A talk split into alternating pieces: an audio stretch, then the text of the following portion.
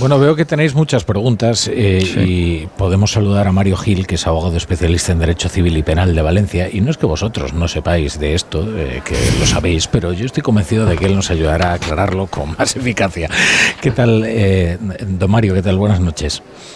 Buenas noches, Rafa. Buenas noches. Estamos aquí todos consternados. La ciudad está consternada. La solidaridad aflora, pero efectivamente hay unas cuestiones de tipo técnico que hay que abordar para que Valencia no se convierta en una segunda Lorca cuando ocurrió el terremoto y que se agilicen todo tipo de indemnizaciones. Corregir a uno de los tertulianos simplemente porque los tanto los desescombros como los realojos sí que suelen estar cubiertos en las pólizas de seguros y efectivamente las compañías de seguro en este sentido tienen que dar el do de pecho y a la mayor brevedad pues dar una adecuada solución a, a todos los, las personas que se han visto afectadas por este tremendo drama que ha asolado Valencia y yo creo que nos tiene impresionados a, no solamente a Valencia sino a toda España. Sí, eh, está bien que recuerde lo de Lorca porque Efectivamente es la demostración de que la solidaridad también es eh, fugaz. Es decir, eh, de repente se despierta una enorme ola de solidaridad, los medios prestamos eh, toda la atención a una determinada catástrofe, la atención se va extinguiendo y finalmente quedan con sus problemas aquellos supervivientes que no han visto una solución porque efectivamente no es algo tan inmediato, ¿no? Claro. Es que además en este, en este caso, fíjate que el Lorca además sí que podía cubrir el consorcio de compensación porque se trata de un, son determinados riesgos que sí que por ley vienen contemplados. Pero en este caso, eh, aunque las autoridades han anunciado que vamos que van a entrar eh, ayudos, decretos de ayudas, no pueden, vamos, no van a cubrir los seguros todo, vamos, todo el, daño que se produce. Efectivamente, el suelo queda y el suelo no desaparece. Además, es, es un suelo mm, en esa parte de la ciudad es realmente caro. Lo que ocurre es que aquí hay un problema gravísimo que afortunadamente las autoridades están a la altura y han realojado o han habilitado. Esta misma mañana me contaban que ya estaban limpiando un edificio entero para realojar a todas las familias.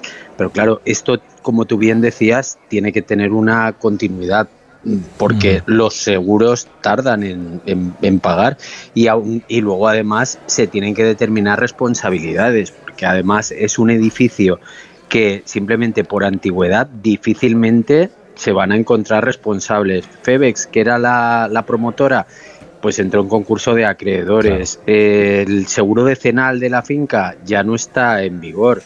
Difícilmente, difícilmente se van a encontrar otro tipo de responsables que los seguros de la comunidad los seguros de las propias viviendas y los locales comerciales y que van a tener que ser apoyados por decretos de ayudas porque si no va a ser una situación complicadísima.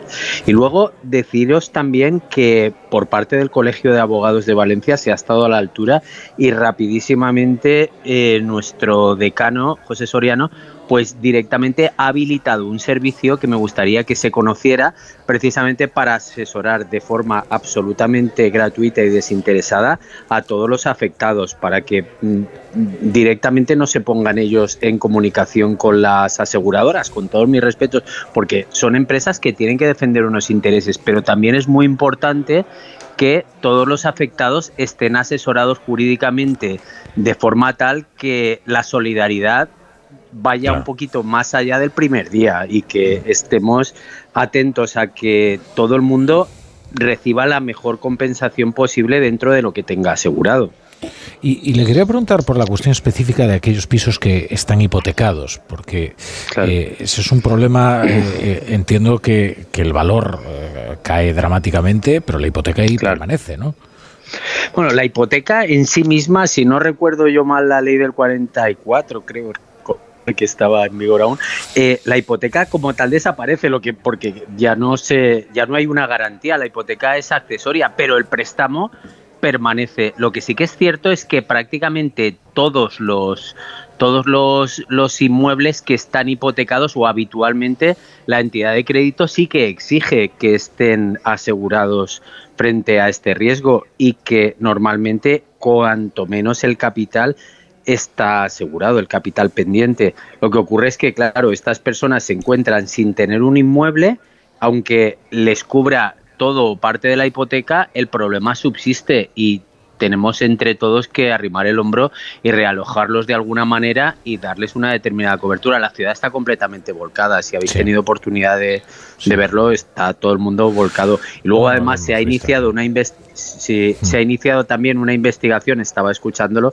en el juzgado de instrucción número 10 de, de Valencia estaba oyéndolo, es una magistrada Joaquina experimentadísima y que seguro que va a intentar rápidamente, con ayuda de la policía científica, buscar unas determinadas responsabilidades si las hubiera, aunque realmente ha sido yo creo que todos estamos conmocionados porque un edificio de esas características que arda en 30 minutos yo creo que nadie habíamos visto algo, algo similar y creo que, creo que el Colegio de Arquitectos debería, debería levantar la voz en este sentido para ver qué ha ocurrido para que esta situación dramática se produzca. Sí, sin duda. De hecho, esto que a lo que se refiere de la ola de solidaridad ha sido estrictamente desbordante. Es que en los locales que están en el barrio eh, de Campanar eh, han pedido, por favor, que dejen de llevar cosas, eh, porque la respuesta de los ciudadanos ha sido, desde luego, ejemplar e inmediata.